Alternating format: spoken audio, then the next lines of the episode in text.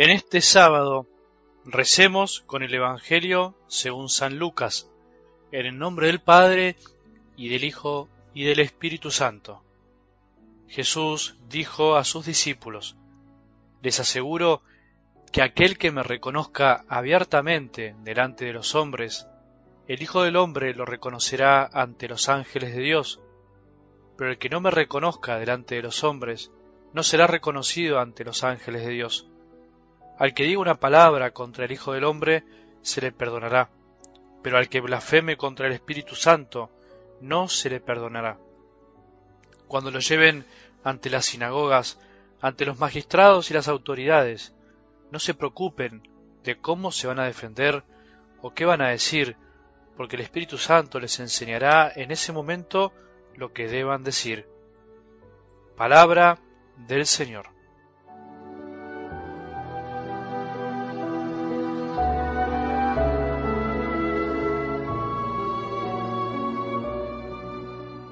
Gracias, Señor, gracias por darnos la oportunidad de decir gracias, gracias porque agradeciendo comprendemos que solo siendo agradecidos somos hijos y hermanos.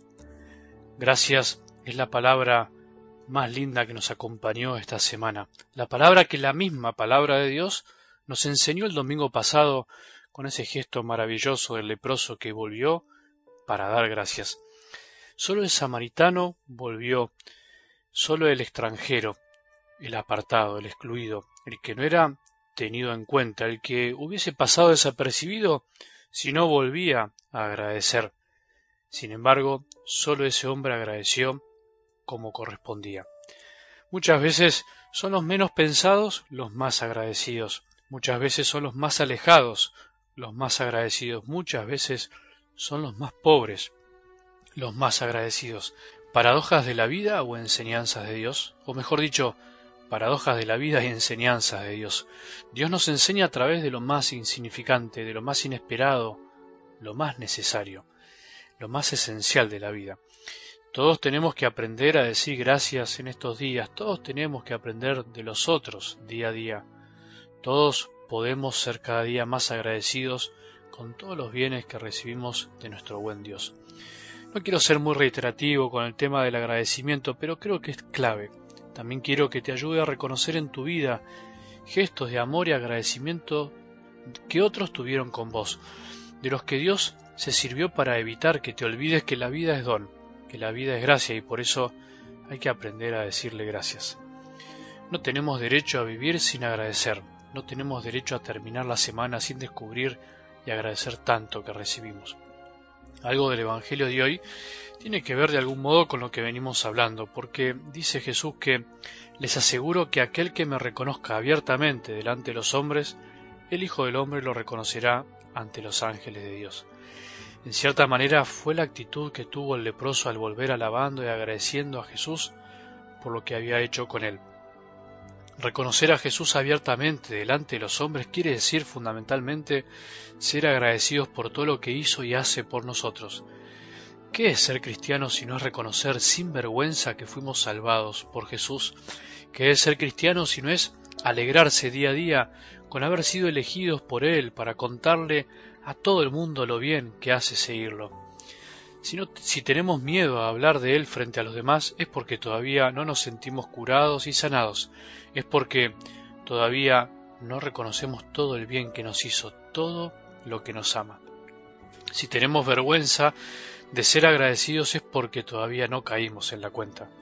Qué lindo es no tener miedo a hablar de Jesús. Qué lindo que es cuando estamos tan agradecidos que no nos importa nada lo que pueden pensar los otros, solo nos importa devolver el bien recibido. Por eso en este sábado te propongo un remedio contra la soberbia, el orgullo y la arrogancia, esas enfermedades del alma que nos pueden invadir.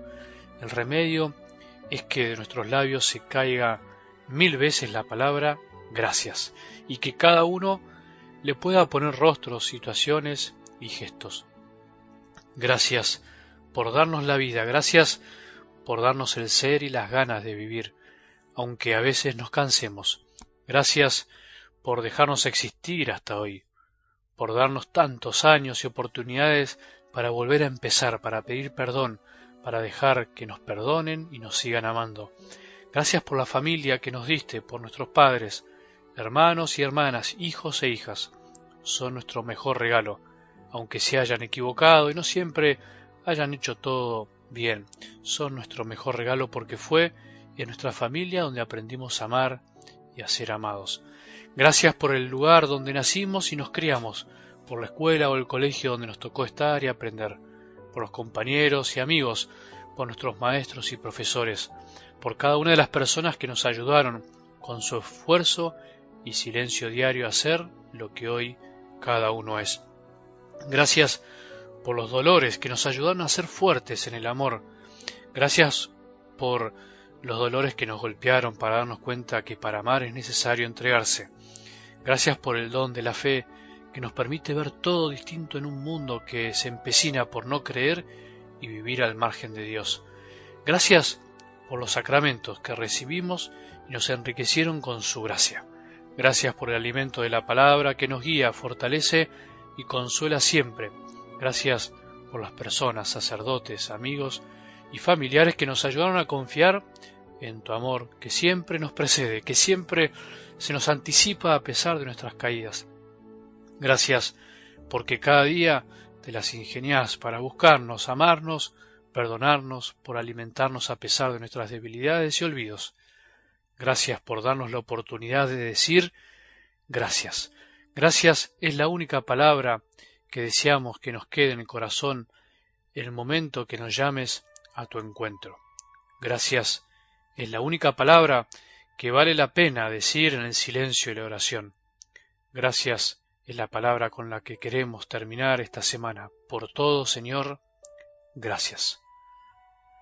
Que tengamos un buen sábado y que la bendición de Dios, que es Padre misericordioso, Hijo y Espíritu Santo, descienda sobre nuestros corazones y permanezca para siempre.